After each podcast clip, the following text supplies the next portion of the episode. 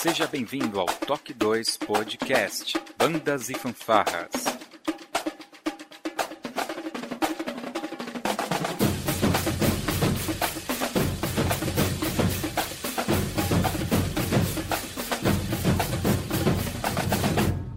No ritmo da vida, na batida do coração.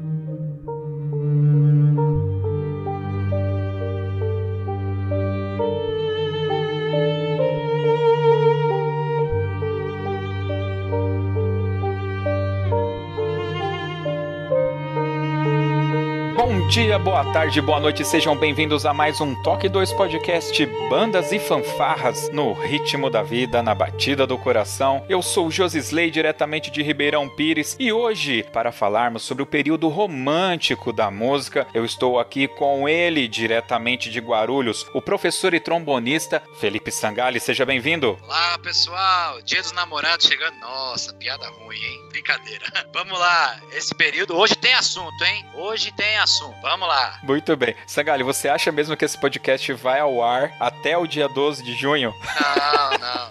É, é porque não podia perder a piada, né? Entendi. E tá certo. Bem ruim, por sinal. Piada ruim. Mas é isso, é trombonista só tem piada ruim. E diretamente de Pindoretama, o, mestre em composição e regência, Wellington Castro, seja bem-vindo. Cara, não sou mestre em regência não, Gori. Pô, eu anotei aqui, cara. Ó, é, é, só composição. Cara, é assim, eu já contei pra minha mãe que eu tenho um amigo que é mestre em composição e regência. Ela tem 65 anos, eu não vou desmentir agora pra ela. Então, pra mim vai ficar isso. Não vou desmentir, não. Então tá bom. E hoje, na baladinha, na coisinha romântica, delicinha, nós vamos falar sobre o período romântico, logo depois da nossa vírgula sonora.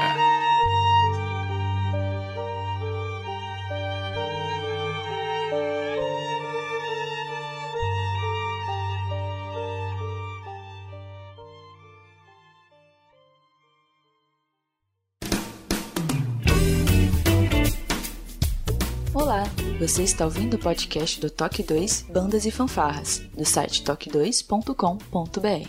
Você também pode ouvir os nossos podcasts através do aplicativo exclusivo do Toque 2, disponível para os sistemas Android e iOS. Para entrar em contato conosco, você pode acessar as nossas redes sociais através do nosso site, ou então pelo e-mail contato@toque2.com.br. E se você gosta do nosso trabalho e deseja nos ajudar a produzir um conteúdo com qualidade cada vez melhor, acesse a nossa plataforma de contribuição pelo site apoia.se toque 2 e veja como contribuir. Este podcast tem o apoio cultural do Portal Brasil Sonoro. Clique, ouça e toque. Para ter acesso às partituras, visite o site brasilsonoro.com.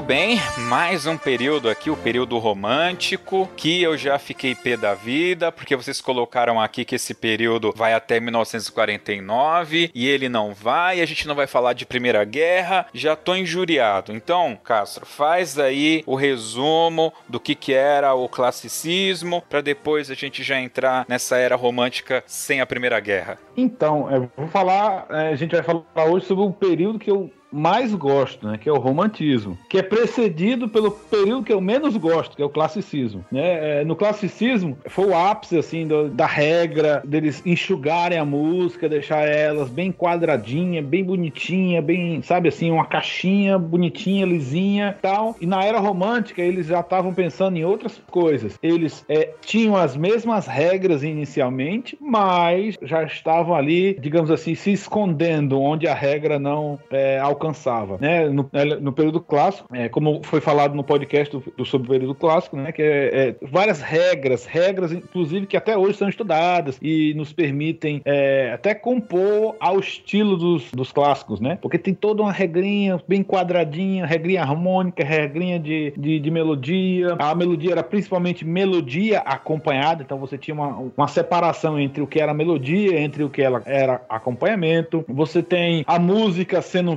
financiada pelos lords, duques, príncipes, né? Pela realeza. E isso mudou muito, assim. Te, teve o, o iluminismo no meio, né? Depois começou o racionalismo, ideias nacionalistas. E isso foi mudando e chegou, desembocou no romantismo, não só é, na música, mas em todas as outras artes. E o romantismo é um período muito interessante, né, dentro da minha visão, que você consegue ver claramente a associação da música com as outras artes. No período clássico, a, a música, né, enquanto é, nas outras artes você tinha uma, um retorno novamente à Grécia, na música fica meio, meio complicado você associar isso, porque é tudo tão liso, tudo, tudo tão cheio de regra, tudo tão assim, né? E você tem dificuldade. E outra característica é que no período clássico os compositores faziam muita música, mas eh, na minha visão, música muito genérica. Então o cara fazia sinfonia 1, 2, 3, 4, 5, 6, 7, 10 e tudo era nomeado assim. Então a, a coisa era meio genérica. É difícil você associar determinadas músicas a um sentimento, enquanto que no período romântico, a essa associação da música com o sentimento já é muito mais agarrado, muito mais. Você consegue ver, consegue quase que pegar o que, o que, que a música tá tentando expressar. É uma música bastante descritiva, né? É até interessante, cara, você citar isso, porque eu esperava que o período clássico fosse realmente o período das grandes sinfonias e tudo. E foi muito interessante também, porque uma coisa que me incomodava muito é esse, essas músicas com nomes bem genéricos, né? E aí a gente passando nesses podcasts, para mim ficou é, bem lúcido, né? O, o significado, bem claro, né? O porquê que isso acontecia. E você acabou de novamente reafirmar aí. Havia muita produção musical, no entanto, muito genérico e tal. E ainda bem que saiu da sua boca, que é mestre, e eu não, não preciso falar. Agora, já a, amarrando aí com o período romântico, por que que aqui você apontou pra gente o período de 1804 a 1949 e depois você estava explicando em off aqui pra gente que não é bem essa data, eu já estava comemorando que ia poder falar da Primeira Guerra. O porquê que o período ele tá esticado no, na letra, né, nos livros, mas na realidade não é bem isso. É, é lembrar que é, nos outros podcasts eu sempre falei que não há uma dissociação assim clara, né, onde começa a coisa e onde termina a coisa, né? Então você, de um período para o outro, você vê um degradê, né? Você tem um, um período que é vermelho, outro que é, lá, amarelo, e você tem todo um degradê, e esse degradê é laranja, é a fusão das cores, né? Só que aqui no período romântico, o início é, já é bem marcado, né? A gente sabe que o início foi quando Beethoven compôs a Sinfonia Heróica. Isso já é de consenso geral de todos os acadêmicos e todos os musicólogos e tal. Mas o final da era romântica ainda é meio assim nebuloso. Para não se arriscar, geralmente eles colocam lá século XIX, que aí abrange é, todo, né, todo esse século de 1800 e tanto, né? Mas existem três datas importantes, né? Duas dentro do século XIX e uma que extrapola o século XIX, né? A primeira é 1859, quando Richard Wagner compôs a ópera Tristão e Isolda. Essa ópera, ópera Tristão e Isolda é uma ópera importante para a era moderna. Olha só como é, como é que é a coisa, para a era moderna, porque ela é uma ópera, ópera muito dissonante. E a, música é tão dissonante que você sente em alguns pontos meio que uma agonia, porque a, a, o acorde não resolve, não resolve, não resolve, não resolve, né? Parece que a música é tão dissonante que ela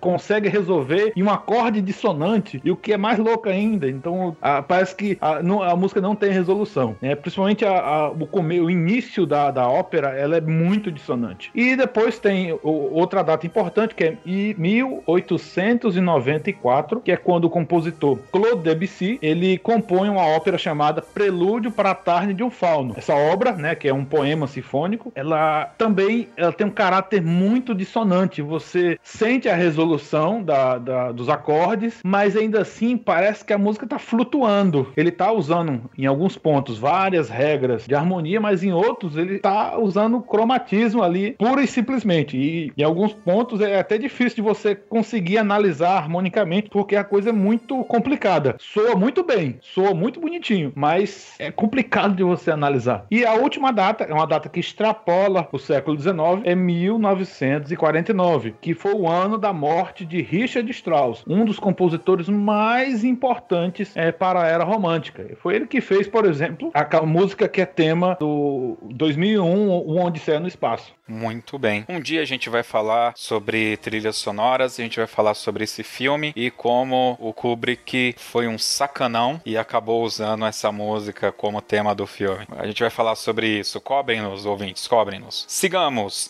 ascensão industrial, ascensão da burguesia, é, ideias nacionalistas. Quando a gente está falando tudo isso daqui, cara, não diria a ascensão da burguesia, mas a revolução industrial a gente já está pegando já pela metade do século XIX, não? É, é porque a ascensão da burguesia ali já é início, é um período anterior, né? É um período um pouco anterior, mas é uma coisa que ainda estava acontecendo. Então, é, na história da humanidade existem diversos degradês, né? E aqui não é diferente a coisa ainda estava acontecendo, né? É, diferentemente do período clássico, onde a música era financiada por príncipes, Mozart abriu as portas, digamos assim, para os músicos serem financiados por si mesmos, né? Então, nessa época também a, ocorre a construção de vários teatros, de várias salas de concerto, e os compositores podiam ali, eles mesmos, é, financiar a coisa e eles mesmos lucrar com aquilo. É, Richard Wagner foi um cara muito mestre nisso, assim, que, de fazer teatro e de dar concertos, de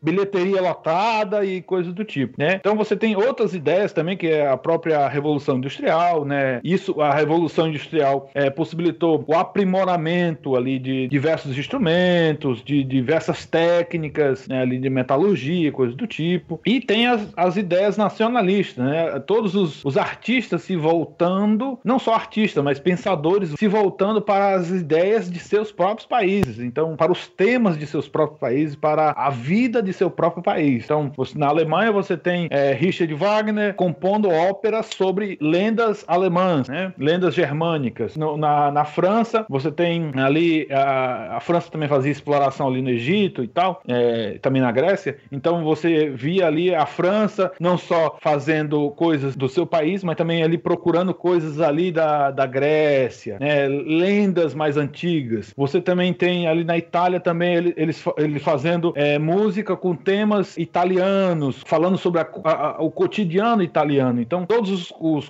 não só compositores, mas todos os pensadores se voltaram mais para seus próprios países, para a temática de seus próprios países. Eu queria fazer um comentário. Essa questão da expansão da burguesia realmente possibilitou duas coisas: a, a expansão dos teatros, né? Criaram-se inúmeros teatros, tem teatros dessa época, principalmente na Europa, é, até hoje estão tão de pé. E também criação de muitas orquestras. A própria Filarmônica de Viena é dessa época. A Filarmônica de Berlim também, né? Sim, ela é centenária, é verdade. E, e, o músico começou a ser mais independente, ele se libertou, porque houve, olha só a evolução. A igreja dominava tudo. Depois, a burguesia, né? Trocou-se o patrão, entre aspas, né? Aquela questão das músicas encomendadas e tal. Agora, ele já tá mais livre. Ele, entre aspas, também não depende mais nem da igreja e nem depende da realeza. Então, houve uma evolução aqui passa a ter uma coisa, né? Que na verdade começou no período clássico isso, mas eram os mecenas, né? Pessoas que financiavam a coisa, mas assim, de forma mais independente, né? De forma mais independente. Eu financio porque eu acho que você merece ser financiado e a contrapartida não precisa ser tão direta assim. Eu tô lhe financiando, né? É, eu tô lhe apadrinhando. Então, é, aqui, aqui a coisa vira assim. É, tem também isso, mas o, o músico ele se autofinancia, outros músicos financiam outros músicos e aí por diante. Quando na minha adolescência, né, muita coisa eu não entendia, porque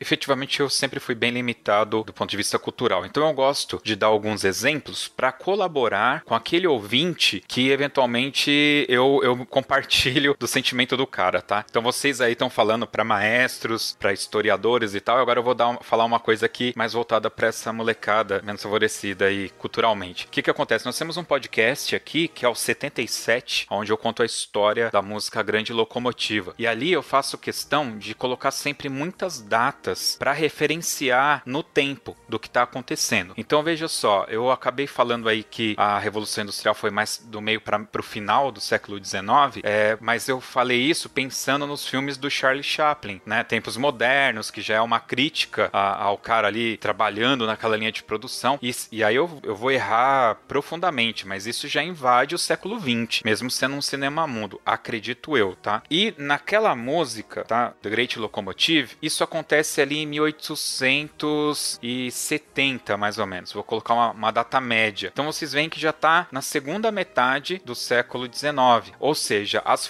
ferrovias já, já tinham dominado bastante. E a parte norte, nordeste do que, se, do que seria o nosso norte e nordeste aqui, só que lá nos Estados Unidos, a parte de cima, mais próxima do Canadá, ela era uma área totalmente já industrializada. A parte de baixo ainda era muita lavoura, a lavoura do algodão. E os trens serviam justamente para levar algodão para as áreas fabris e para os portos, né, para exportação, né? Aí você vai ter mais oeste, claro, a, a expansão do oeste e tal. Mas tudo isso, só para contextualizar para o ouvinte, aconteceu entre 1800 e 1800, 1900. Então tá dentro ali do, do século 19. Enquanto isso estava acontecendo nos Estados Unidos, é óbvio, lá na Europa estava acontecendo todo esse movimento aqui que o Sangali e o Wellington estão colocando pra gente, tá, pessoal? Então, só pra gente centralizar. E isso é antes da Primeira Guerra, que, se não me falha a memória, foi 1910, a Primeira Guerra Mundial. Se não for, eu tenho certeza que tá bem próximo, tá? Não estudei isso, não. Mas olha só, a,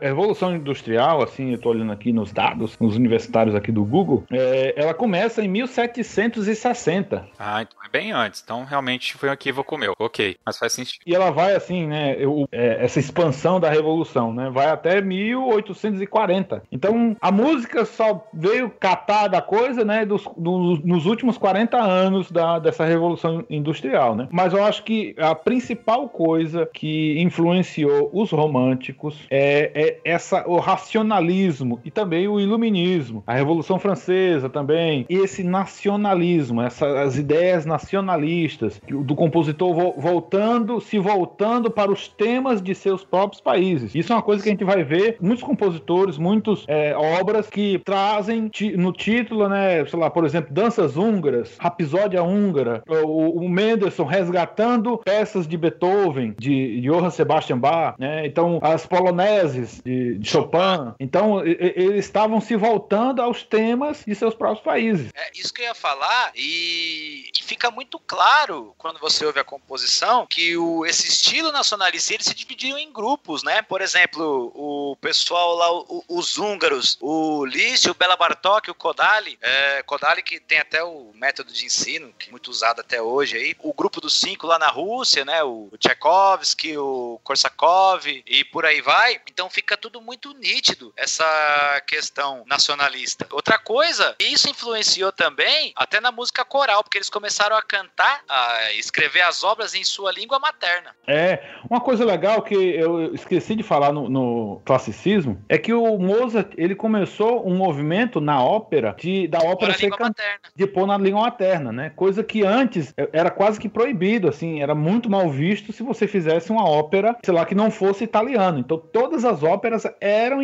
Por mais que você fosse um, sei lá, é, um compositor alemão, você tinha que fazer uma ópera italiana. Um, fosse um compositor francês, tinha que fazer ópera é, em italiano. italiano. Então ele começou um movimento de, de, de, fazer ópera na língua materna, né? Por exemplo, a flauta mágica, né? A flauta mágica que foi composta e teve sua estreia em setembro de 1971, ela é uma ópera em 1700, alemão. Né? Mil, é, 1791, 1791. Ela foi é, é, composta em língua materna, coisa que, assim, era, era meio, meio que mal vista. Até, se eu não me engano, até no filme Amadeus, eles falam que como é que você vai fazer uma ópera em, uma ópera em alemão? O alemão é uma língua que não serve para o canto. É, eles julgavam que não encaixava, né? Não encaixava é. a métrica, né? E depois provou-se que não. E aí cada um fez a, a ópera na sua língua materna. E essa é. questão dos temas, dos temas populares também, temas folclóricos, é, é mal comparando, muito mal comparando, mas é como se utilizassem os nossos, as nossas cantigas aqui nas músicas, né? Utilizassem como base. O, não é desse período período, mas o, o Vila Lobos ele fez uma coisa assim, né? É. Não é desse período, mas ele fez uma coisa assim. Outra coisa também interessante que a, a nona sinfonia de Beethoven, né? Ela é uma sinfonia que também revolucionou por ser muito grande e também por é, ter um coral, coisa que nenhuma sinfonia tinha até então tinha coral, né? E ele colocou no coral uma cantiga de roda alemã. É, vamos dizer, é como se fosse um Se Essa Rua Fosse Minha, introduzido numa sinfonia de um compositor. E outra coisa, que devido a essa maior liberdade, devido a eles não estarem mais submissos, não estarem submissos entre aspas, né, mas terem uma liberdade maior, nota-se que a duração das músicas, das sinfonias principalmente, é muito maior nesse período. Então nós estamos falando agora de sinfonias com mais de uma hora de duração facilmente, que É, era coisa- uma coisa que no classicismo nunca não acontecia. É, é, só pra, só pra, em termos de comparação, a Heróica, ela tem 50 e poucos minutos, né?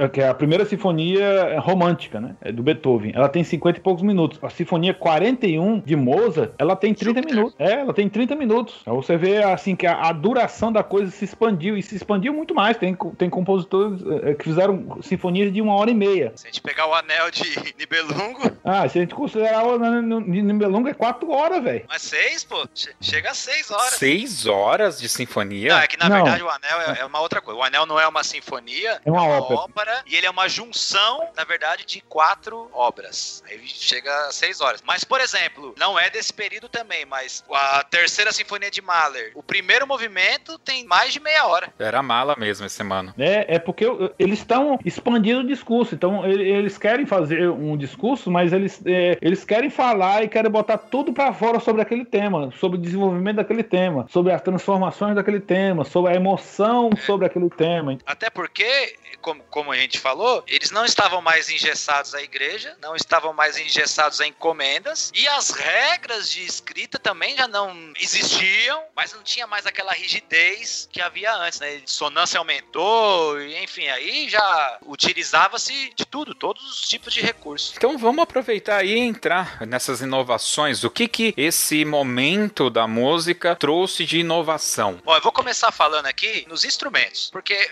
as obras ficaram mais virtuosas, mais difíceis. Porque alguns compositores dessa época, inclusive, eram virtuosos no seu instrumento. O Liszt era um pianista exímio, tanto que as obras dele são dificílimas. O Paganini era um violinista também, então começou-se a exigir mais do músico, ficou mais difícil, mais virtuoso. Então, os instrumentos se desenvolveram mais, né? já ficaram mais parecidos com o que a gente tem hoje, o que proporcionou ao músico ter uma maior qualidade de execução. E também as famílias de instrumentos cresceram. Os metais passaram a ter mais importância. O trompete deixou de ser aquele trompetímpano e passou a ter um papel diferenciado. Aí Que- entrou já o low-brass, começou a entrar a tuba, que até então não existia, começou a aparecer agora. E também as famílias aumentaram. Por exemplo, nessa época eu posso citar que surgiu o flautim, surgiu o clarone, que é o clarinete mais grave, surgiu o corno inglês, que é o oboé mais grave, e surgiu também o contrafagote, que é o fagote mais grave. Por exemplo, a nona de Beethoven já usa o contrafagote. Então, a questão instrumental, é, o instrumento ganhou qualidade e também é, proporcionando assim a uma melhor execução e as famílias cresceram e mudaram-se de papel. E, e ganharam, o, né, os trompetes e trompas ganharam os, os pistos e os rotores, né? É, tanto é que na, na nona de Beethoven, o solo de quarta trompa é um dos primeiros que, que já necessitava, um dos primeiros, que já necessitava de chaves, de rotores, e já não era mais trompa natural. E, inclusive, na nona, na nona de Beethoven, na nona sinfonia de Beethoven, você vai ver contrafagote, né? Que é um instrumento assim, que até então é, você procura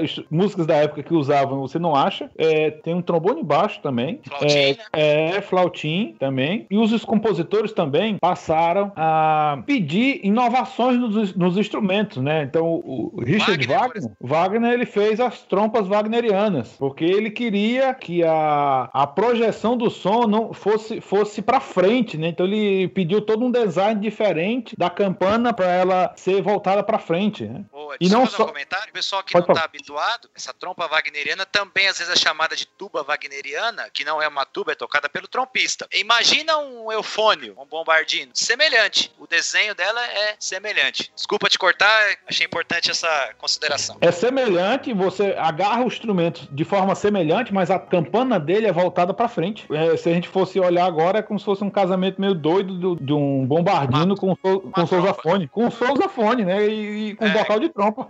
E também tem o trombone contrabaixo, que o- começou a ser utilizado no Richard Wagner. Não é o trombone baixo, ele é oitava abaixo do trombone baixo. É um trombone gigantesco. O Wagner, eh, eu conheço ele por causa do filme Apocalipse Sinal, onde a trilha sonora tem a, a cavalgada das Valquírias. E eu me lembro, vou chamar aqui, eu, eu não sei se a gente falou isso em off, em algum, a gente gravou tanto podcast nessa época aqui, que eu falei dos concertos internacionais que passava na Rede Globo. E uma vez tocaram, né, a orquestra tocou o, o- a cavalgada das Valquírias, e o maestro que fazia a apresentação, ele falou lá um número, eu sinceramente não me lembro, mas é, é, essa peça ela foi composta para X trompas. Agora eu não me lembro se eram cinco ou seis, mas ele a peça ela é pensada para ser tocada pelo aquele número de trompas. Nessa época tem música até de oito trompas. É, mas nesse caso eu, eu tô falando isso fazendo um vínculo com um podcast sobre adaptações que a gente fez. Ah, a, gente, a gente falou dessa coisa, depois com a Mônica também no de banda sinfônica, é, a gente falou se existe um número mágico. Wagner, nesse caso específico, ele vai lá e realmente falou: ó, aqui são X trompas fazendo a, passagem. E realmente a música é trompa, né? Tem música dele que usa quatro trombones: alto, tenor, baixo e contrabaixo, né? Que não era comum. O Strauss tem música dele com duas tubas, né? Que vai ser o finalzinho desse período. Legal, legal. Então a gente tá bem servido aí. Ah, tem o saxofone. O saxofone surge nessa época. Não existia saxofone até então? É, então, não, não existia, né? O saxofone, ele, é- ele foi inventado por Adolf Sax na França, né? E ele, é, ele foi inventado para ser um instrumento para integrar a orquestra. Só que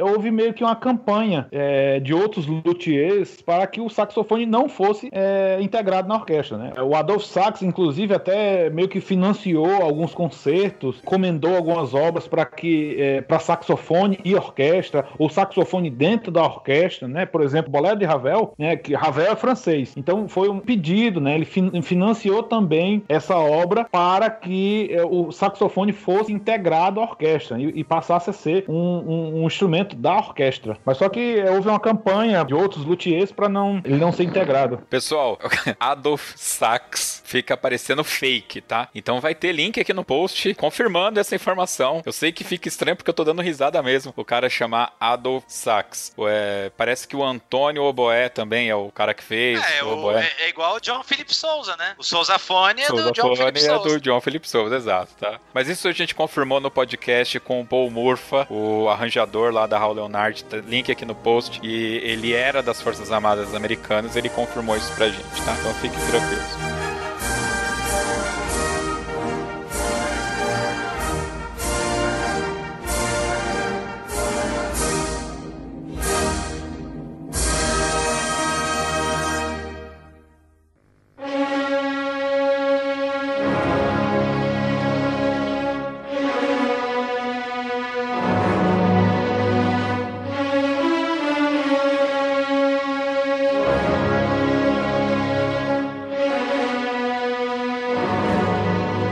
Bem, eu acho que a gente conseguiu dar uma boa passada na questão instrumental, né? Então vamos falar um pouco dessas inovações técnicas, né? Eu sei que é uma parte aí que acho que define muito bem esse período, né? Eu queria antes fazer alguns comentários, que é, que é um comentário assim comparativo, né, do, do período romântico com o período clássico, né? Se você pegar obras do período barroco é, e colocar como trilha de filme, é, é uma coisa meio que possível, né? Obras do período romântico, assim, eu acho que é, é bem possível, bem possível mesmo de você colocar como trilha sonora. Inclusive, muitos filmes utilizam como trilha sonora obras do período romântico, né? Justamente por, por conta dessa relação de música com emoção, com sentimento, etc. Mas músicas do período clássico são, às vezes, são difíceis de você colocar como trilha sonora, né? Então é difícil você ver uma trilha sonora, assim, de um filme que não seja de época, rolando música do período clássico. Inclusive desenho animado também, né? Porque tem aquele pica-pau do Barbeiro de Sevilha, tem Tom e Jerry, vários exemplos, né? Eles usavam muito. Usavam muito. Tudo isso, música do período romântico. Romântico, romântico, romântico. Exatamente. O próprio Zampa, né, que foi executado pela banda de Itaquá durante muito tempo, tem um clássico desenho lá com o do Pica-Pau com o Leôncio. Taran, tan,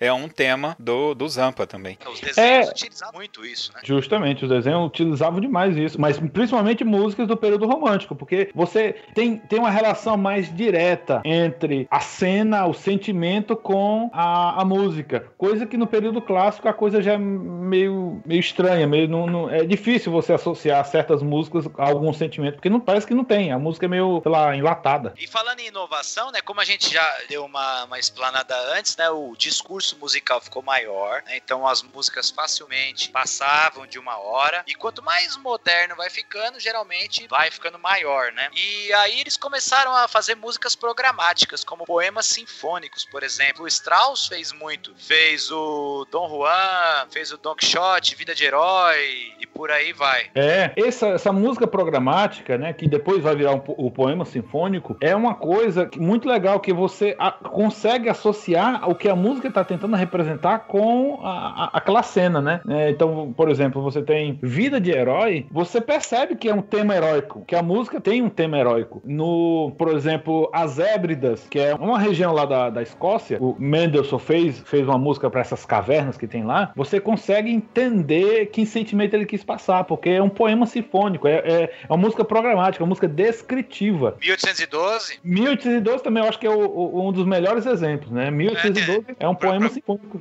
tem um tiro de canhão, né? ele retrata uma guerra, tem até um tiro de canhão na música. E literalmente, o original tem um tiro de canhão. Ele tem tiro de canhão, ele tem hinos é, da igreja ortodoxa e tem também o hino da França. Marceleza. Então, é, é ele estava querendo descrever a cena da guerra e ele descreveu musicalmente. E outra coisa, como a gente já falou dos instrumentos, né? Se as famílias aumentaram, obviamente a orquestra ficou maior também. E aí, com essa expansão, por exemplo, a maior exploração dos metais, houve a necessidade de aumentar o número de cordas. Então, se a orquestra antiga, por exemplo, tinha seis violinos, agora com a maior exploração dos metais, ela precisa ter mais, para que haja o equilíbrio sonoro. E, e, e, um outro ponto a se citar é que o piano também passou, como todos os outros instrumentos, o, o piano passou a ficar muito parecido com o que a gente conhece hoje. E outra coisa é que a, ele ganhou uma importância enorme, porque praticamente todos os compositores dessa época compuseram obras para piano. Tchaikovsky tem concerto para piano, Chopin nem se fala, né? Chopin era o, o principal, mas aí Schumann, Liszt, Brahms, todo mundo, todo mundo compôs obras para piano e ele ganhou uma importância muito grande nessa época. Bom, vamos falar então um pouco dos caras que fizeram acontecer esse período romântico, são esses compositores, né? E aqui a gente começa a entrar numa lista de nomes já bem mais conhecidos, né? Muitos desses nomes, assim, chegam até a gente, a gente vai, vai assistir um filme do Pica-Pau, os caras estão tocando a música dele, vai assistir um, um filme do Tom Ger, né? Um desenho do Tom Ger, tá? Os caras estão tocando música do, do, do, cara. Vai assistir um filme, os caras estão tocando a música de outro, né? E a lista, na verdade, a gente botou alguns aqui, mas a lista é, é grande, de nomes conhecidos. Pessoas que até hoje a gente, aqui e lá, cantarola uma melodia dele. Entendi. Vamos falar, vamos começar pelo Chopin, que eu não sei porquê, eu tenho assim, Chopin e Bach, às vezes eu confundo os dois. Eles têm uma linha de composição meio parecida. O que, que será Chopin que. e Bach? É, não sei porquê. É, eu também não sei porquê, cara.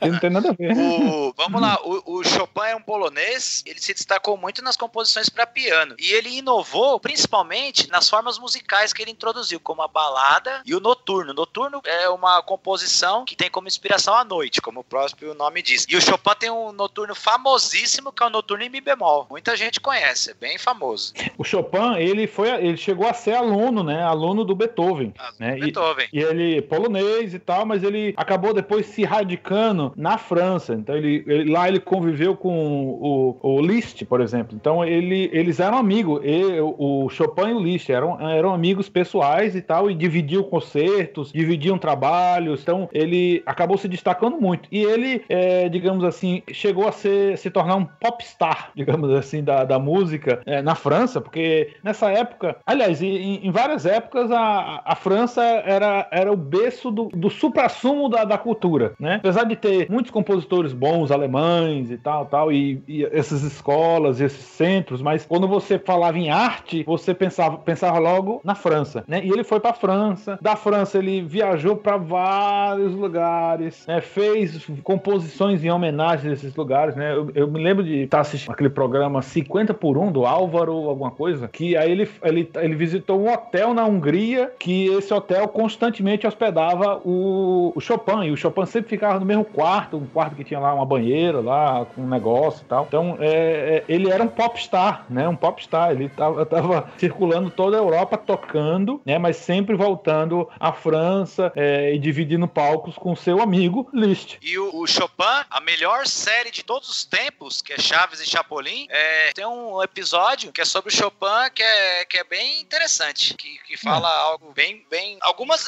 Claro que ele populariza e tal, mas é, é bem legal. Outro compositor da época que, eu, que eu, eu pessoalmente gosto muito, que é o, é Johannes Brahms. Ele é alemão, ali de Hamburgo. Ele compositor também. E ele tinha uma característica muito legal. Ele era copista e arquivista de orquestra. E ele passou, cara, 10 anos para compor a, a, primeira sinfonia dele. A primeira sinfonia dele, assim, é uma pancada muito boa. E na época a crítica foi tão receptiva que falaram que a primeira sinfonia dele era, na verdade, a décima sinfonia Sinfonia de Beethoven. Tão próximo era o trabalho dele como do, do de Beethoven, né? Ele ficou muito. E também uma, uma das coisas que falaram na, na, na época, né? Que ele entrava para a história da música é, como um dos, dos três Bs mais importantes, né? Os outros dois seriam Beethoven e Bach. Faltou falar uma coisa legal do Chopin, é, o pessoal fala que pouco conhece, mas aquela famosa marcha fúnebre é dele também.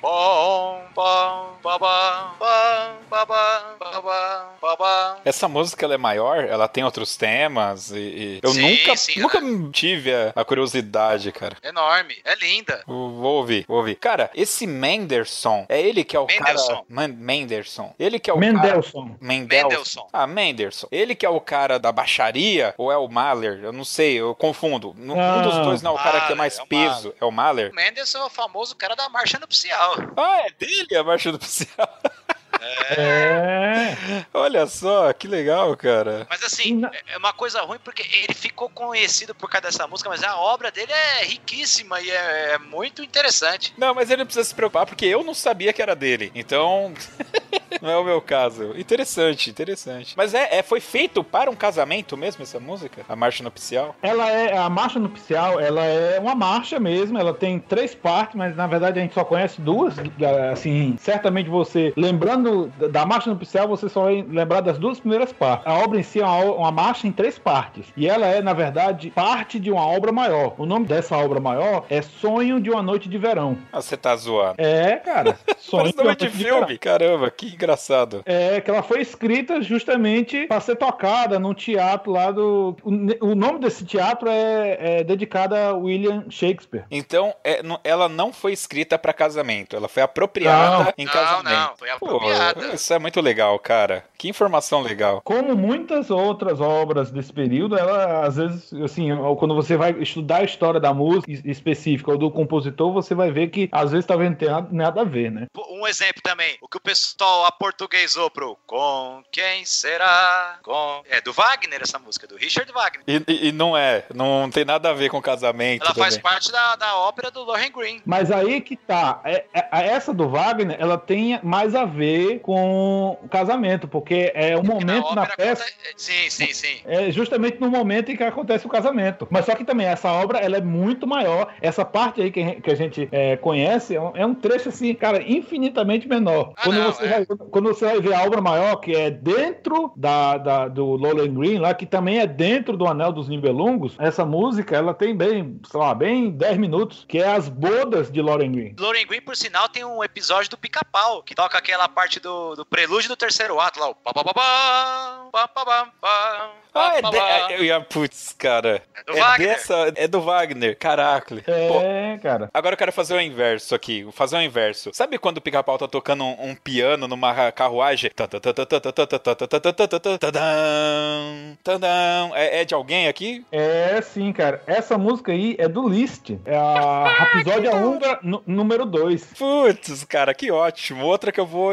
Terminou a gravação, eu vou escutar, cara. Que da hora. Ela é uma música grandona assim. Essa parte mais movimentada, ela, ela é mais ou menos a metade, começa na metade da música, né? Mas é assim, ela tem todo um trecho, é, bem, eu acho bem uns seis ou sete minutos de um, de um prelúdiozão, assim. Pam, pam, sabe? Bem, bem assim. Deixa eu fazer uma pergunta aqui para vocês também. Agora, uh, eu lembro que. Eu não sei se foi. Acho que foi no, no podcast sobre banda sinfônica. Espero que já tenha ido ao ar quando, a gente, quando eu liberar isso daqui. A gente falou sobre os. Eu falei sobre os compositores contemporâneos de agora, né? Que tem muito daquela coisa da música ser forte, depois ser lenta e fraca e forte de novo no final, né? E essas músicas aqui desse período, elas também não têm meio que esse desenho, porque você vai pegar é, algumas músicas aí que a gente citou aqui, elas, por exemplo, Zampa, ela é muito rápida, depois no meio ela tem meio que uma valsinha é lenta e no final ela é rápida de novo. Aí você pega uma cavalaria do sei das quantas, você vai ter também forte, rápido no começo, aí tem uma parte lenta no meio e toma o final aqui bem, bem fortão. Não sei se é se Verde é desse período, mas Verde também, você vai pegar algumas músicas dele e isso acaba acontecendo. Isso, ah, flauta mágica, enfim. Isso é característico da época também? É, é porque o, no, no período clássico eles já tentavam fazer a coisa meio quadradinha, né? Um movimento só. Se queria fazer uma coisa lenta, ele, ele botava esse, essa coisa lenta em um outro movimento e tal. Geralmente é assim, mas no período romântico, mesmo uma sinfonia, mesmo a primeira parte sendo rápida, ela tinha variações de andamento, ia ficando lenta, ia ficando em piano, ia ficando menor, sei lá, e, e em modo menor. E eles iam variando não só a duração, não só a velocidade da música, mas também a harmonia dela, o modo dela, etc. Isso no período romântico aconteceu assim, de, de maneira muito mais intensa. Então eles mudavam muito, mudavam muito dentro do, dentro do próprio movimento. Isso é uma característica porque assim, eu gosto de fazer essa, essa associação, né? Ninguém é totalmente feliz, ninguém é totalmente triste. Então, é, a pessoa vai tendo momentos felizes, momentos tristes. Então eles tentam variar a música nesse sentido. Se você quer reforçar, por exemplo, um sentimento de felicidade, você intercala é, algumas felicidades com tristeza. Então você vai crescendo a curva de felicidade intercalada com tristeza. Se você quer enfatizar a tristeza, você vai crescendo a tristeza intercalada por felicidades, né? Isso fica bem latente, cara, quando você pega as músicas, as trilhas sonoras atuais. As trilhas sonoras atuais, elas são, cara, totalmente assim um romântico tardio, um romântico fora da época. E, e outra coisa que é legal de, de se observar, que a gente já falou, ó, ó, quantos exemplos a gente já falou de músicas que estão em desenho, que estão em filme dessa época, né? É, é, bem legal isso. Muitas vezes a gente conhece a música, mas não, não associou quem era o compositor e tal. Só do pica-pau nós já falamos que teve Rossini, que teve Liszt, né? E por aí vai. Eu queria voltar aqui pro Mendelssohn, que o Mendelssohn, além da sinfonia, além das hébridas e além do, do, dos líderes, dos leads, né? Que ele fazia muitas canções alemãs, ele fez uma coisa que eu acho, acho muito interessante, que é uma lenda, é uma lenda da música, né? Que é, ele resgatou as obras de Bach, né? Johann Sebastian Bach, do período barroco, né, fez sucesso e tal, tal. Quer dizer, fez um sucesso bem discreto na época, porque quem fazia sucesso na época do período barroco mesmo era o Handel e o Vivaldi, né? E ele fez algum sucesso ali na região ali que circundava a cidade dele, Leipzig. Só que Mendelssohn, ele se radicou em Leipzig. E ele conta uma lenda aí, né, que ele um dia a empregada dele foi numa peixaria e o peixeiro tava enrolando peixe em partitura, as partituras de bar. Né? É uma lenda, né? não tem muita coisa, muita informação que colabora com isso, mas ele foi lá e viu, ele viu essas partituras, depois foi falar com ela, onde é que ela comprou, e lá ele achou um baú cheio de, de, de músicas de Johann Sebastian Bach. E ele passou a financiar concertos onde eram tocadas músicas de Bach. E alguns compositores se utilizavam dessas músicas para compor em cima também. Então o cara, o cara fazia um arranjo, uma, recomposição. A Ave Maria, por exemplo, a Ave Maria de Ganot é, uma, é um exemplo disso, né? Então Ave Maria de Ganot é a melodia Ave Maria sobre uma música de bar. Não sabia. Eu, conhe... eu já toquei, que a gente chamava de Jovem Maria, se não me engano. E, pô, legal. Muito legal. Não sabia. Agora deixa. É o momento que eu dou uma informação errada, tá? Eu vou perguntar uma coisa, possivelmente não é, e aí vocês vão me corrigir, tá bom? Quatro estações, tá aqui em algum lugar? Não. Isso é do Vivaldi, isso já passou. A gente já falou, é. então? Então tá bom. tá, eu não lembro. Tem coisa que eu não lembro que eu já falei, tá? As quatro estações, é, é aí que entra uma coisa que eu acho muito legal. Você consegue colocar as quatro estações como trilha sonora de, sei lá, de alguma coisa de primavera, alguma coisa de. Principalmente o primeiro movimento, né? Mas a música, assim, a música em si se você não souber o título, talvez ela não lhe dê tantas informações assim. No período romântico, eles já tinham uma preocupação maior de associar a música ao sentimento que eles queriam expressar. Então, por exemplo, tem uma música do, do Grieg, o nome da música é Amanhecer, se eu não me engano, Amanhecer. E você realmente. Oi? Não, eu ia falar do Entardecer nas Montanhas. Não, mas, é, mas eu, eu tô falando da, do Amanhecer dele, que é.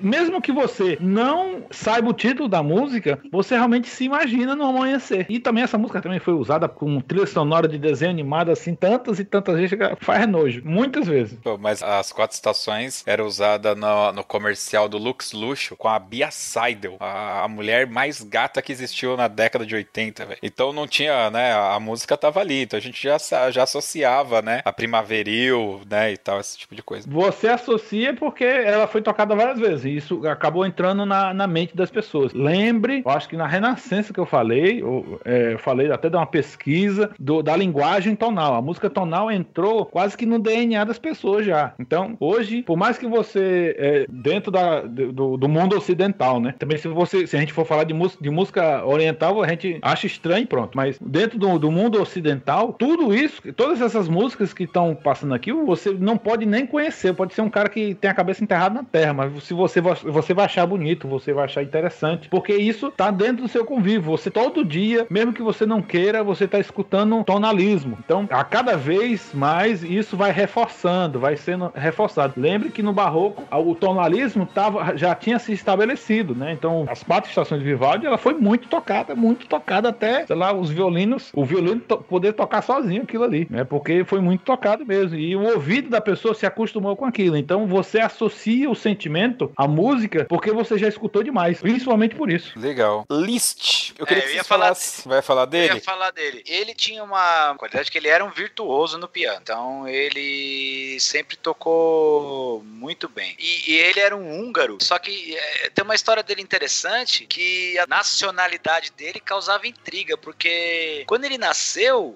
a parte lá que ele nasceu da Hungria, falava alemão. E a nacionalidade húngara naquele tempo era herdada. Então ele poderia ser alemão, mas ele não, ele teve orgulho de ser húngaro. E aí ele, falava, quando ele era perguntado o que, que você é, ele falava que era húngaro, e só que ele nem sequer falava húngaro, porque naquela época se falava alemão lá. E ele foi um ícone do nacionalismo. Ele fez a Rapsódia Húngara, é, várias Rapsódias húngaras, como a que você ouviu no Pica-Pau. E assim, ele é considerado pelos pianistas um dos compositores mais difíceis difíceis de tocar, muito técnico ele lançou um desafio assim muito complicado, que é, é, ele transcreveu todas as obras, ele, ele, adaptou todas as sinfonias de Beethoven para piano, né? Então ele conseguia tocar uma sinfonia ao piano, né? Ele, ele deu esse, esse trabalho, né? É, outra coisa interessante é que a, até então os pianistas tocavam de costa para o público. Foi com Liszt que passaram a tocar de lado para o público, porque o Liszt ele dizia que tinha um lado do rosto dele que era mais bonito, e ele queria mostrar esse lado do rosto dele. Ah, outra coisa que ele tem de bem legal também, ele fez uma sinfonia que chama Sinfonia Dante, que quem já leu os livros do Dan Brown, ele cita muito naquele livro Inferno, essa sinfonia. Ele é bem interessante, do Liszt também. Eu tô vendo aqui que o Stravinsky, ele nasceu no período romântico, só que ele morreu em 1971, né, cara? É que eu tava procurando aqui, porque eu, eu tinha a impressão que Wagner foi amigo do Karl Orff, mas o Wagner ele morreu em 1883. Quem que era o compositor que, que entrou ainda na época do nazismo ali junto com o Karl, Karl Orff? Não, não, mas tinha um outro compositor que era nazista mesmo e tem o Karl Orff que a galera achava que ele era nazista. Qual que era o outro compositor? O, o Karl Orff era nazista também, pô. Dizem. A gente vai falar, a gente vai falar sobre isso. Eu queria lembrar. Não, mas aqui no, no caso acaba que sendo já do próximo período moderno, mas ainda com cheirinho de romântico. Porque a, a, a Carmina Burana, ela é romântica, mas é assim, ela, mas só que ela tá deslocada no tempo. Concordo, em partes. Mas a gente vai falar na próxima, não vamos queimar pau. O ouvinte vai ter que escutar o próximo para saber da Carmina Burana. Pronto. Aí a gente pode partir para Itália, né? Tem vários compositores italianos muito fecundos, né? Que, é, principalmente compositores de, de ópera. Mas só que é, a minha crítica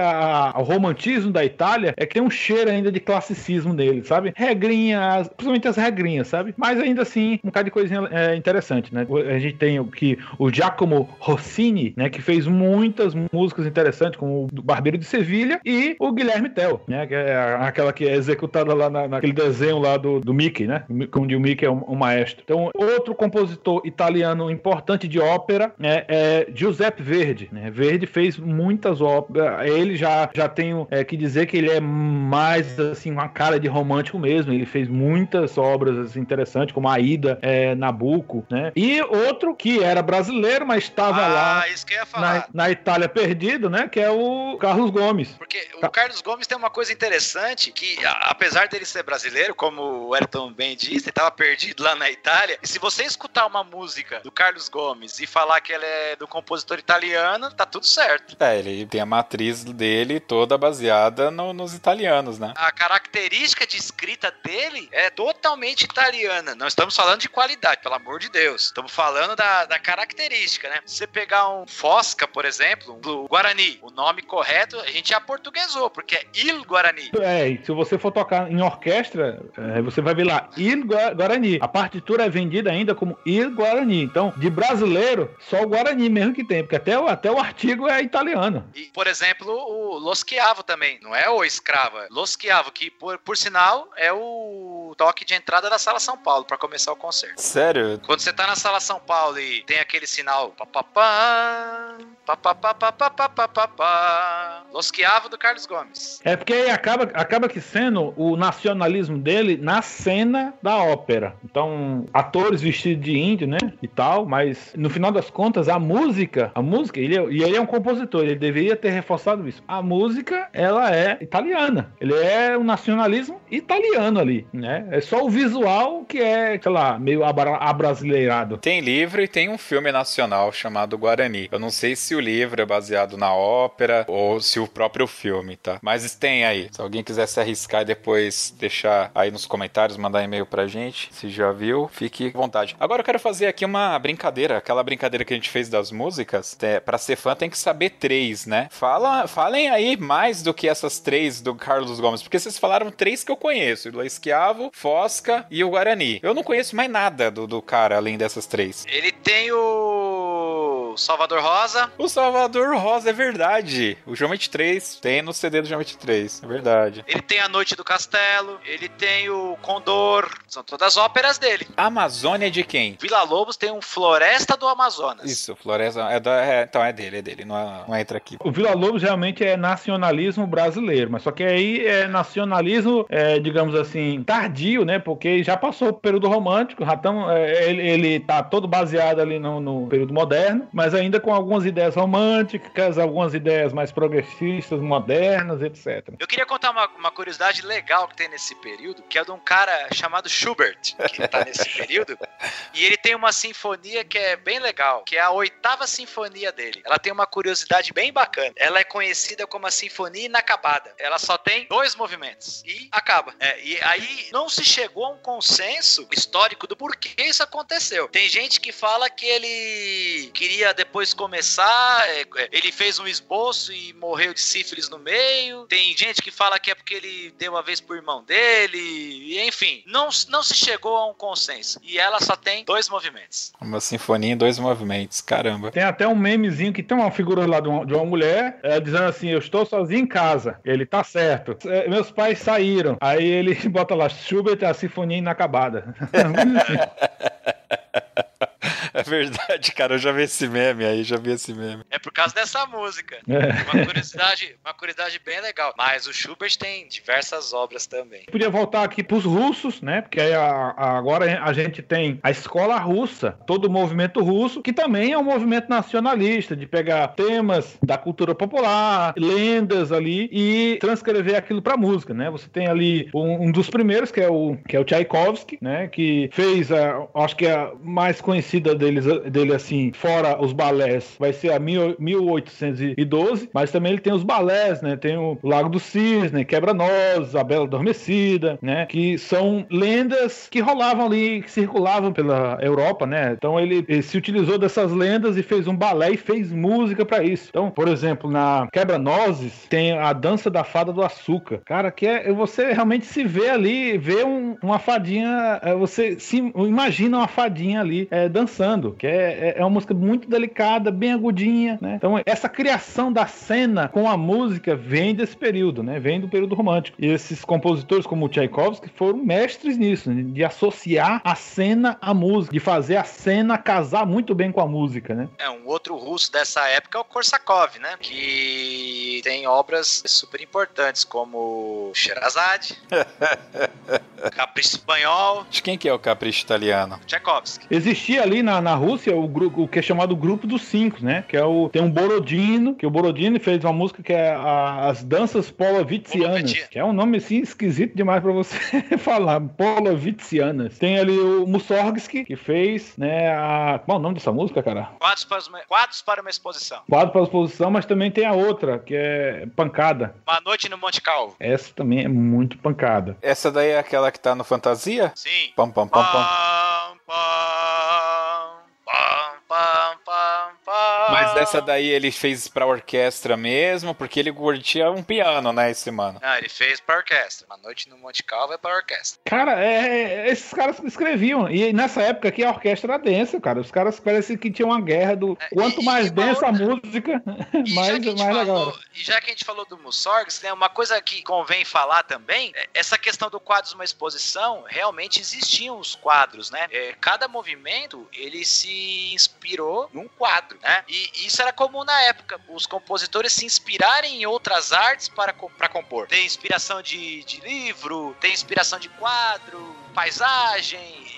por aí vai. E isso cai na música programática do qual a gente falou. Então é fantástica a história do quadro de uma exposição. Tem o quadro das catacumbas, tem o quadro do Bídolo, que era um carro de boi polonês da época, e, e cada passagem de um quadro pro outro, ele tem uma, um tema que se repete. E é muito legal, dá para você ver os quadros, tem, tem tudo isso na internet. Bem legal. É, já que falou sobre isso, né? O, o Prelúdio para a Tarde de um Fauno, que é uma música que foi que é que rompe com o, período de romântico. águas, né? É o divisor de águas, né? Ela é romântica e, aliás, ela abre, se abre para, para o período moderno, né? Ela é Prelúdio para Tarde de um Fauno. Ela foi é, composta sobre a inspiração de um poema, que é do um poema do Stefan Malé, é, Mala, Malamé, Malamé. Poxa, desculpe meu francês aí, que não, não, não rola não, viu? Aí é, ele foi compôs para esse poema e no dia que, que eles iam recitar, também eles colocaram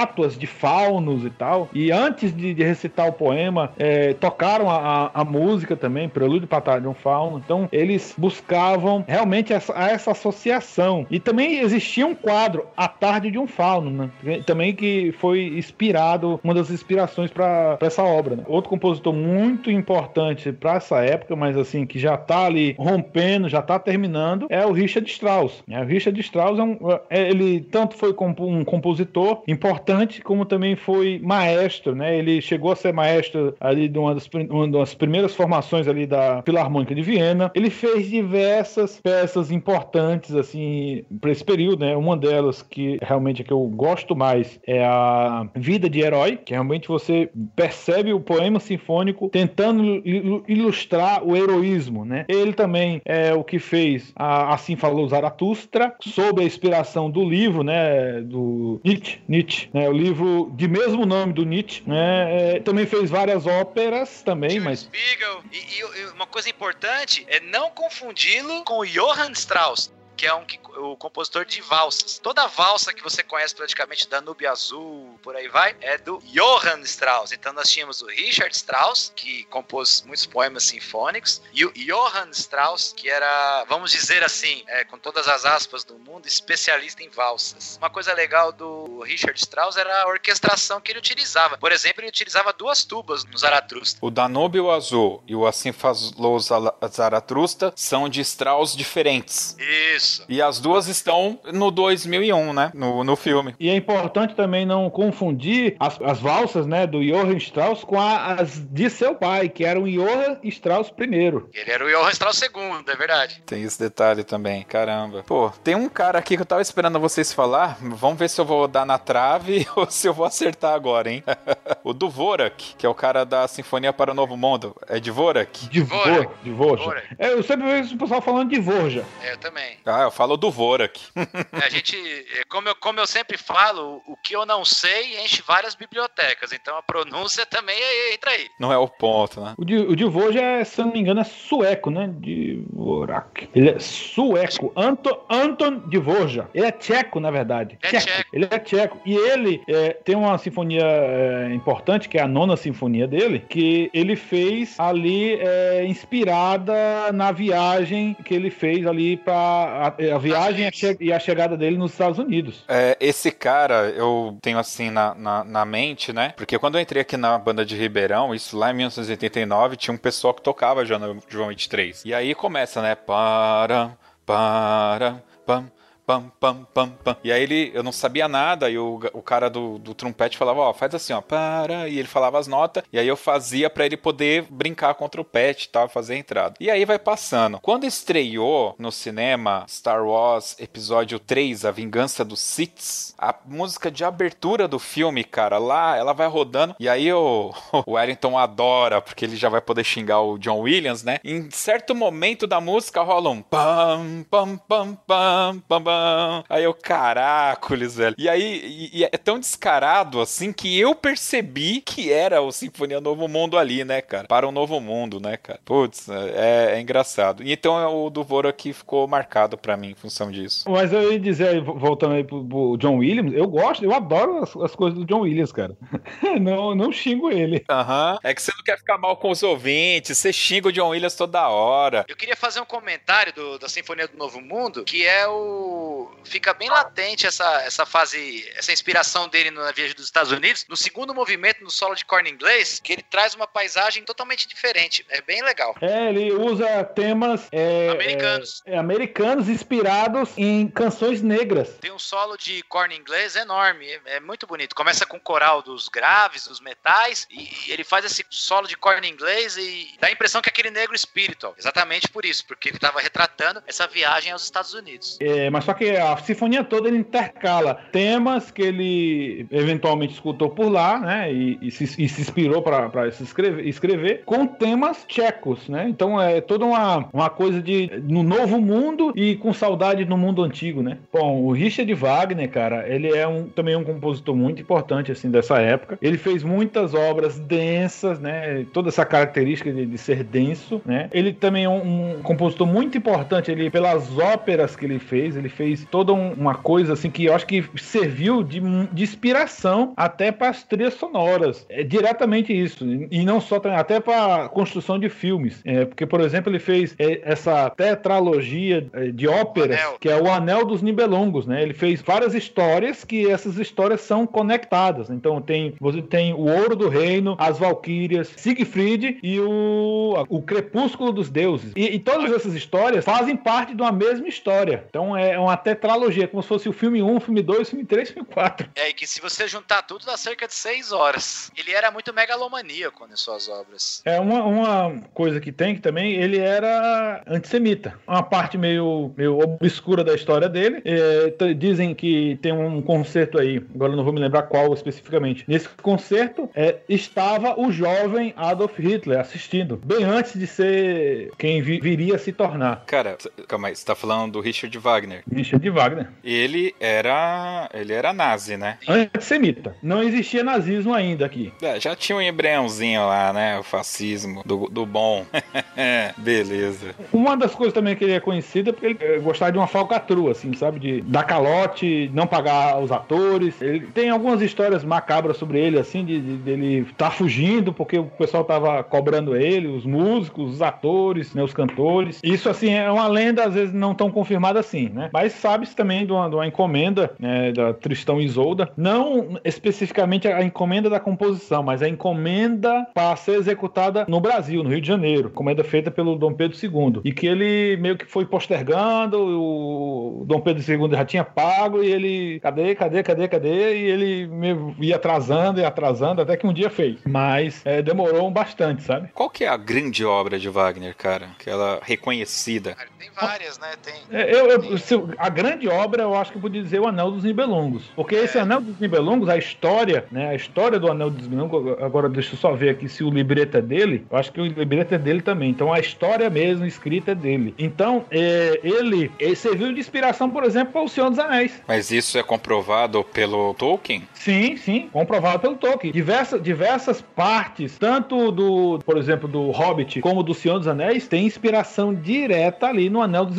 dos Nibelungos, né? Então, bom, primeiro, os Nibelungos são meio que anões. Então, a história toda gira em torno de um anel mágico, né? Depois tem a, a história ali do, do dragão, que quando o Siegfried vai, se não me engano, encontrar com o dragão, que o dragão tá protegendo um ouro, ele rouba um cálice. E por conta desse um cálice, o dragão se revolta e vai destruir uma cidade. Então, isso, isso é diretamente o Hobbit. Ora, ora, quem diria, hein, senhor Tolkien? Cara, mas deixa de, deixa de dizer, segundo é, teorias assim, intertexto, nada é totalmente criado, inventado do zero. Você sempre se baseia em alguma coisa, né? Às vezes diretamente, às vezes indiretamente, mas você sempre vai, vai buscar inspiração em alguma coisa que já existiu.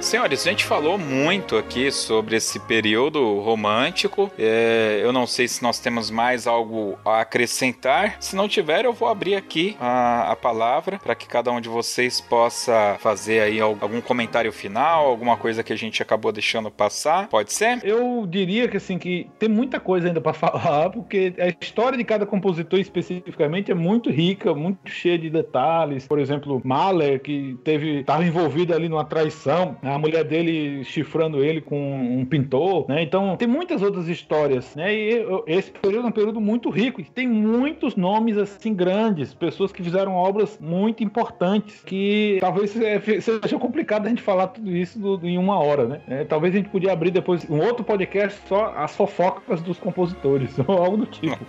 Sangali, quer acrescentar aí? O que eu tenho para acrescentar é que, como a gente falou, muitas vezes a, as obras do período romântico estão no nosso dia a dia a gente nem percebe, né? E, o que o pessoal fala música clássica, geralmente é música do período romântico. Teria que ser música romântica. Exatamente. Mas dizer aí o pessoal, o pessoal vai pensar que é música melosa para beijar ou algo do tipo, né? É, não, não. Mas então, a música do período romântico tá mais presente na nossa vida do que a gente imagina. E assim, a grande maioria das obras que a gente conhece, muitas vezes foram compostas nesse período. Muito bem. Bom, pessoal, é isso aí. Se, ó, novamente falando, né, que o Toque 2 não é um podcast definitivo. Esse assunto ele é bem mais amplo, certamente daria para ser abordado muito mais até tecnicamente, né? Aqui a gente deu aquele overview, uma passada para que a gente possa se situar aí no tempo e no espaço né? É isso, vamos agora para as dicas culturais.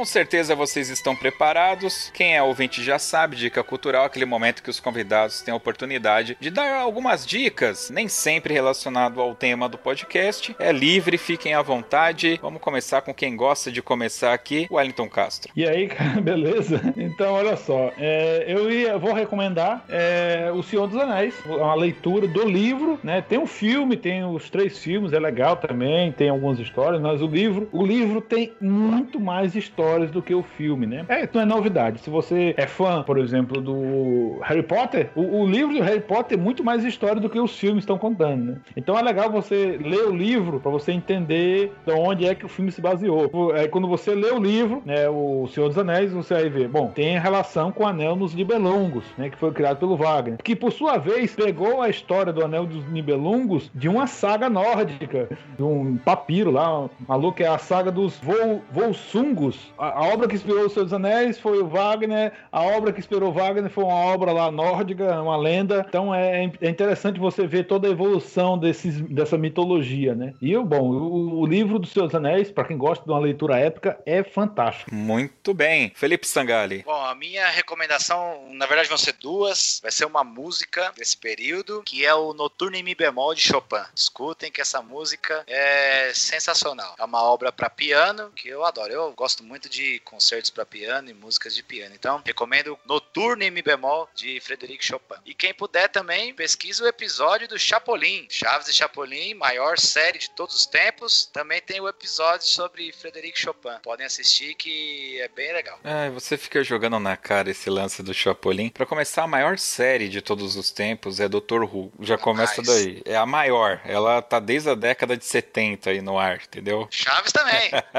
Não, mas ela é feita até hoje. Doctor Who é feita a, até hoje. É nesse sentido aí. Muito bem. Cara, eu tô chegando aqui pensando no, no, no que, que eu deveria colocar. No podcast passado, a gente comentou do, do, sobre música, é claro, né? Sobre o período da música, acho que foi o período clássico. A gente tocou no final uma versão do Fantasia 2000 da Sinfonia de Beethoven, né? Quinta Ca Sinfonia. Quinta Sinfonia, movimento. primeiro movimento. Então, é, não deu outra, né? Eu tive que ir atrás para reassistir. Eu tive a oportunidade de assistir na época é, no cinema, obviamente no ano 2000. Aliás, tem até uma história engraçada para o nosso contexto aqui, né? Possivelmente você aí, ouvinte do Amazonas, vai falar: ah, tá bom, que legal. Eu tava namorando uma menina, cara, e foi a primeira vez que eu saí com essa menina. E eu falei: não, vamos no cinema tal. Ah, assistir o quê? Eu falei: ah, o que, que você gosta de assistir? Ela só citou filmes ruins, assim, né? Vocês sabem que eu sou meio chato para filme. Eu falei: ah, não, eu tinha em mente outro filme, né? Era uma época que você ia e comprava na hora, né? O,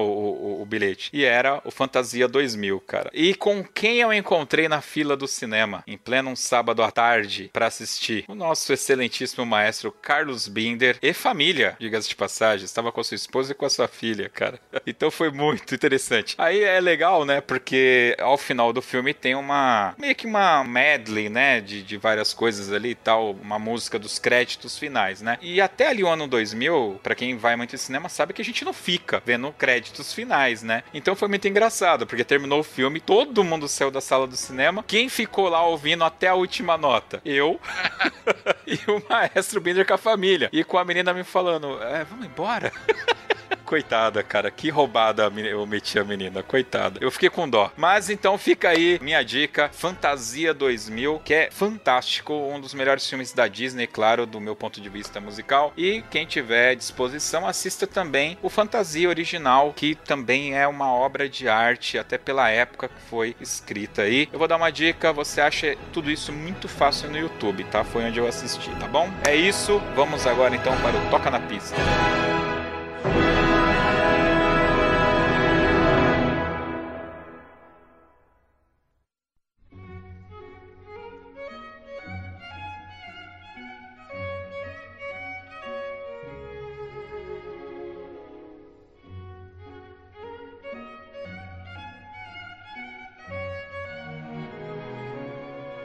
Esse toca na pista a gente podia chamar agora de toca no teatro, né? Porque a gente tá falando de óperas. Tem música, hein, pra escolher. Tem música pra escolher. E agora? Agora eu acho que tem aí pelo menos umas, uns três aí que, que é meio que finalistas, né? Pra gente colocar aqui. Você falou do Anel dos, dos Anões do Tolkien, os Anéis do Libeluco. Mas aí vai, o Anel vai ser difícil achar um trecho, que ela.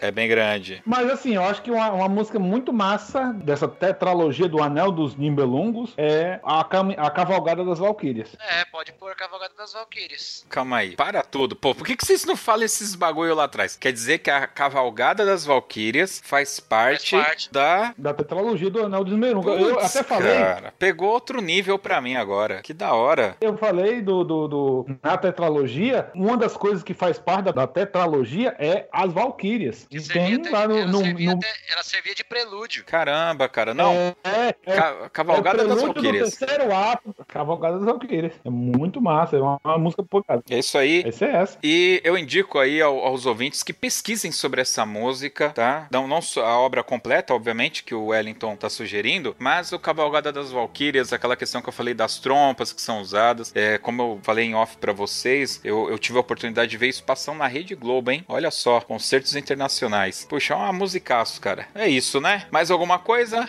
Por Não. hora não. Tá, uma coisa que eu dificilmente eu falo aqui no podcast, no post desse podcast, de todos, eu sempre coloco o link dos nossos contatos, seja Instagram, quem tem Instagram, Facebook. Então, se vocês quiserem falar com a gente, tem link da gente no post lá. Nós temos também uma área lá no site que é quem somos, e ali também tem os endereços de contato para quem quiser falar com o Felipe Sangali ou com, com o Wellington, tem, tem o, o link lá. Aliás, Wellington, eu acho que não tem, não, agora eu tô lembrando, tem o do Fabiano, mas não tem o seu, a gente precisa atualizar lá, tá? Já fica Na aqui hora. registrado, a gente vai atualizar lá. Então, mas no link do podcast certamente vai ter a- as redes sociais da gente aqui para vocês nos seguirem, trocar uma ideia se quiser. Fiquem à vontade. Quando for pro ar, já vai ter. Quando for pro ar já vai ter, com certeza, tá? Ah, eu queria propor aqui um desafio, então vamos ver se vai dar certo, da gente criar uma lista no Spotify da vida das músicas que a gente vai comentando aqui, né? A gente vai lá e vai, vai colocando a lista ali. Eu vou ver como que faz isso daí, que eu não sou muito esperto com essa história de Deezer, Spotify, e a gente vai criar uma lista Toque 2 com as músicas que a gente recomenda, com as músicas que a gente comenta aqui. Eu sei que muitas Até separar por, por período. Vamos lá, vamos tentar fazer, tá bom? É isso aí. Você pode escutar esse podcast e todos os nossos podcasts do Toque 2 através do Spotify, do Deezer, do Google Podcasts e também pelo nosso aplicativo exclusivo para Android. 94% dos nossos ouvintes utilizam